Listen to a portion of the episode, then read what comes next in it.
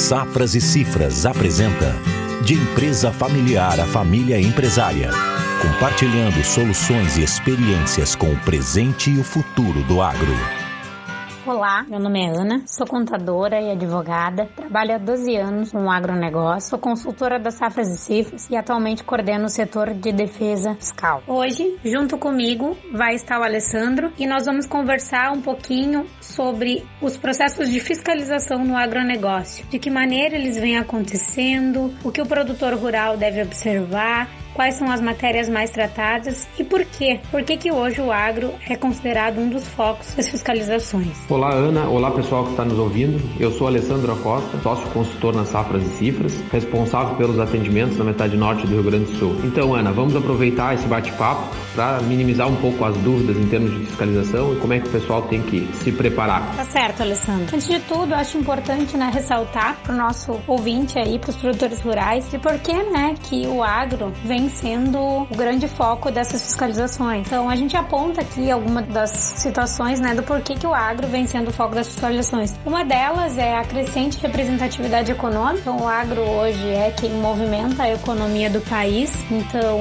o agronegócio é quem eleva o PIB brasileiro, é quem mantém né, a crescente da economia no Brasil. Então, é, é notório que o foco se volte cada vez mais para o agro, porque é onde a economia, onde o dinheiro efetivamente está rodando. Outro motivo do aumento das fiscalizações do agronegócio se dá justamente também é, em virtude da forma como hoje o produtor rural está trabalhando, do gerenciamento dessas informações que, que são originadas né, todo dia diante da atividade, do desenvolvimento da atividade rural. Então, hoje o produtor rural ele necessitou se atualizar com relação à documentação, com relação à sistematização das informações. A gente costuma dizer que aquele produtor do caderninho ele vai desaparecer. Se ainda existe alguém que trabalhe dessa maneira, ele vai desaparecer. E isso é justamente em virtude dessa informatização dos dados. Essa era digital teve início para o produtor rural com o advento da nota fiscal eletrônica. A nota fiscal eletrônica, que foi instituída em 2006, ela estabeleceu inicialmente para os setores industriais e comerciais a necessidade da emissão da nota fiscal eletrônica. Com o passar dos anos, o produtor rural também acabou por ser né, acometido por essa novidade tecnológica. Então, muito embora durante muito tempo o produtor rural não emitisse nota fiscal eletrônica, aquelas pessoas para as quais vendiam para ele, ou seja, o vendedor de insumos, o vendedor de diesel, essas pessoas já emitiam nota fiscal eletrônica. Então, indiretamente, o fisco já tinha as informações do produtor rural. É isso aí, Ana. A gente tem visto cada vez mais incidente essas fiscalizações dentro do agronegócio, né, por esses motivos que tu vem destacando. E aí eu gostaria que tu comentasse para nós um pouquinho de como é que o produtor eh, pode se preparar aí para se antever um processo de fiscalização, né? O que a gente tem, tem visto e tem feito com os, com os clientes é a questão do mapeamento na parte tributária, porque o que, que eu observo aí? É 90% das fiscalizações, é, quando identificado algum passivo aí, quando fiscalizado identificado ficou alguma falha por parte do produtor, se dá por falta de conhecimento, né?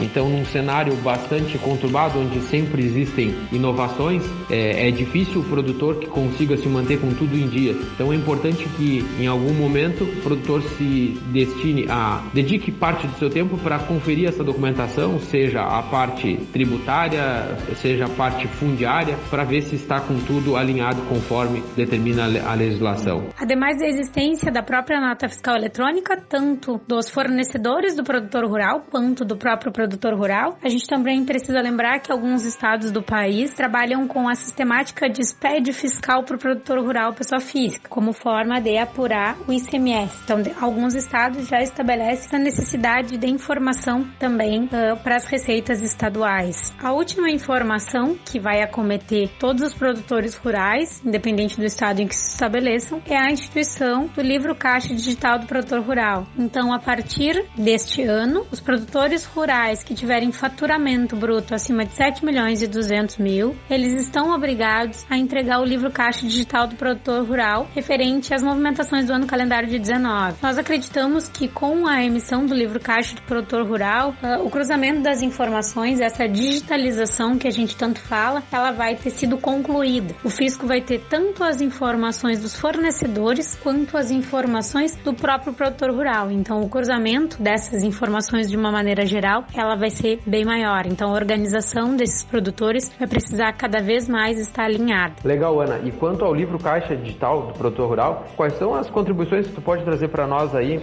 é, com um olhar bem prático, que o produtor pode se preparar aí para estar tá cuidando com essa questão de cruzamentos de informações? É, ou seja, o que, que vai ser cadastrado aí, seja fornecedor, seja comprador, o que, que tu observa na prática que é importante da gente se preparar? E quanto ao livro caixa, também a gente tem visto bastante dúvida quanto a essa questão do faturamento. Tu já mencionou o atual faturamento. Qual é a previsão de faturamento para o ano que vem? E o que que tu enxerga, uma visão de longo prazo, de uma experiência com quem está trabalhando com produtores rurais? Qual é o cenário para os produtores com faturamentos menores? É, a ideia é que isso vai absorver todos os produtores?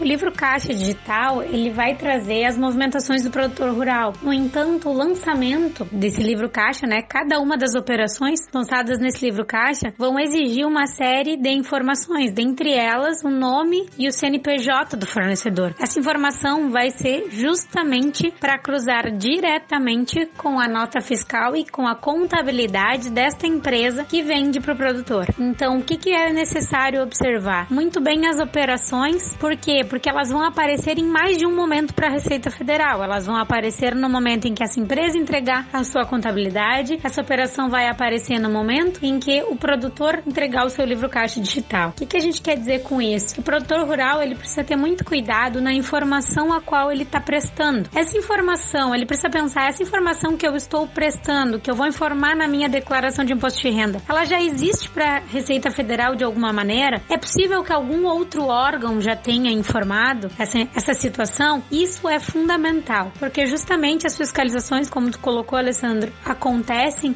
por um descuido, por um despreparo. Então, de que maneira, né? Qual é o primeiro filtro, vamos assim dizer? Como é que acende a luz para os órgãos fiscalizadores? Quando o produtor informa uma coisa e uma outra entidade que participou dessa situação, né, dessa operação junto com o produtor, informa outro. No momento em que gera divergência, efetivamente o fisco vai atrás para saber qual dos dois está certo, o que, que realmente aconteceu. A ideia é que gradativamente o livro Caixa Digital seja estabelecido a maioria se não a totalidade dos produtores rurais. O que, que vai se estabelecer? Num primeiro momento, nós vamos pegar os produtores, vão ser obrigados os produtores com faturamento bruto acima de 7 milhões e 200. Já a previsão para entrega em 2021, ano calendário 2020, é que seja de 3 milhões e 600. E é sim a, a possibilidade, né, ou nos leva a crer que a partir dos anos esse limite venha diminuindo até que chegue no momento que todas as operações dos produtores rurais independente do faturamento, tenham que sim ser entregues em meio digital. É de novo, como eu falei,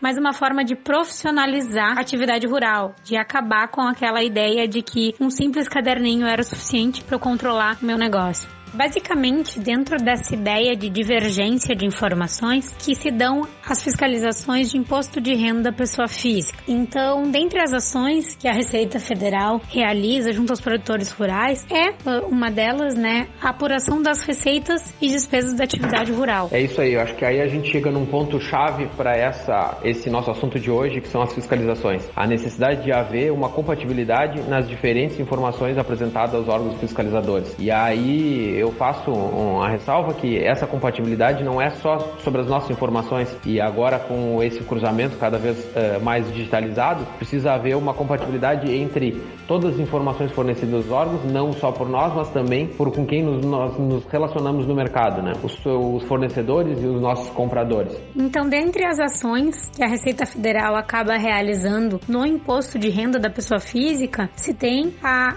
apuração do resultado da atividade rural, a verificação então das receitas e das despesas. O que, que acontece? Geralmente a Receita Federal trabalha com as informações financeiras, então é muito importante que a movimentação financeira, o que passa pelas contas dos produtores rurais, sejam condizentes com as informações que ele declara de rendimentos, de receitas. E aí, Ana, vamos, vamos aprofundar um pouquinho então nessa questão dos focos das fiscalizações. É, na prática, o que, que tu tem visto? É, onde é que tem tido mais recorrência em fiscalizações? Dentro da estrutura né, do produtor rural, nós temos três grandes linhas, pode-se assim dizer, ou três principais tributos que vêm sendo o foco na atividade rural. O imposto de renda da pessoa física, então um tributo federal, o fundo rural, que também é um tributo federal, no entanto direcionado à previdência, e também o ITR. Muito embora também seja um tributo de competência federal, tem a sua competência delegada para os municípios. Então, atualmente, a maioria já dos municípios do país é quem faz essa cobrança e quem fiscaliza esse tributo. Então, sintetizando esse cenário das fiscalizações, a gente pode afirmar que grande parte dos riscos que o produtor rural se expõe, eles estão muito mais atrelados por uma falta de informação, né, e, e a acompanhar a velocidade com que as obrigações, sejam tributárias, fiscais, exigem. Então, reforça aquilo que tu mencionava no início, da necessidade de ter um, uma gestão tributária fiscal cada vez mais profissionalizada, pensando em correr menos riscos. É isso mesmo, Alessandro. Na verdade, então as fiscalizações, a maioria delas, ah, acabam acontecendo em virtude de falhas nas informações que são prestadas pelos produtores. Por isso, né, que a gente reforça dessa necessidade de atenção aos dados, de atenção à forma como as informações são prestadas, à gestão do negócio como um todo. Então, como nós conversamos hoje, né, esse aumento de fiscalização tem sido crescente e a maioria deles se dá em virtude da forma como as informações que o produtor gera, tanto ao comprar quanto ao vender, são, são declaradas e são tratadas. Quero agradecer então, Alessandro, a ti de estar com a gente nesse momento aqui para conversar um pouquinho sobre as fiscalizações. Por hoje vamos encerrando a nossa conversa. Convido todos para que na próxima semana acompanhem com a gente mais uma etapa dessa conversa sobre fiscalizações. Agora, né, pensando em como então esse produtor rural ele pode melhor se organizar, o que, que ele deve atender ou observar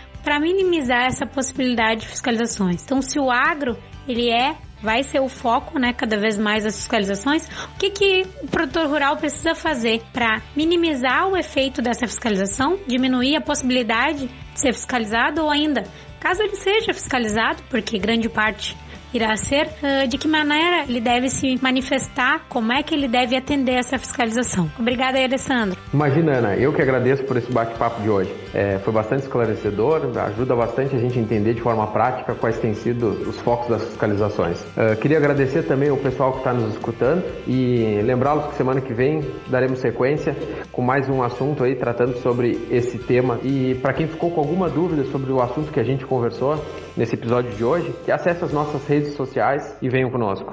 A Safras e Cifras está trabalhando por um Brasil que produz.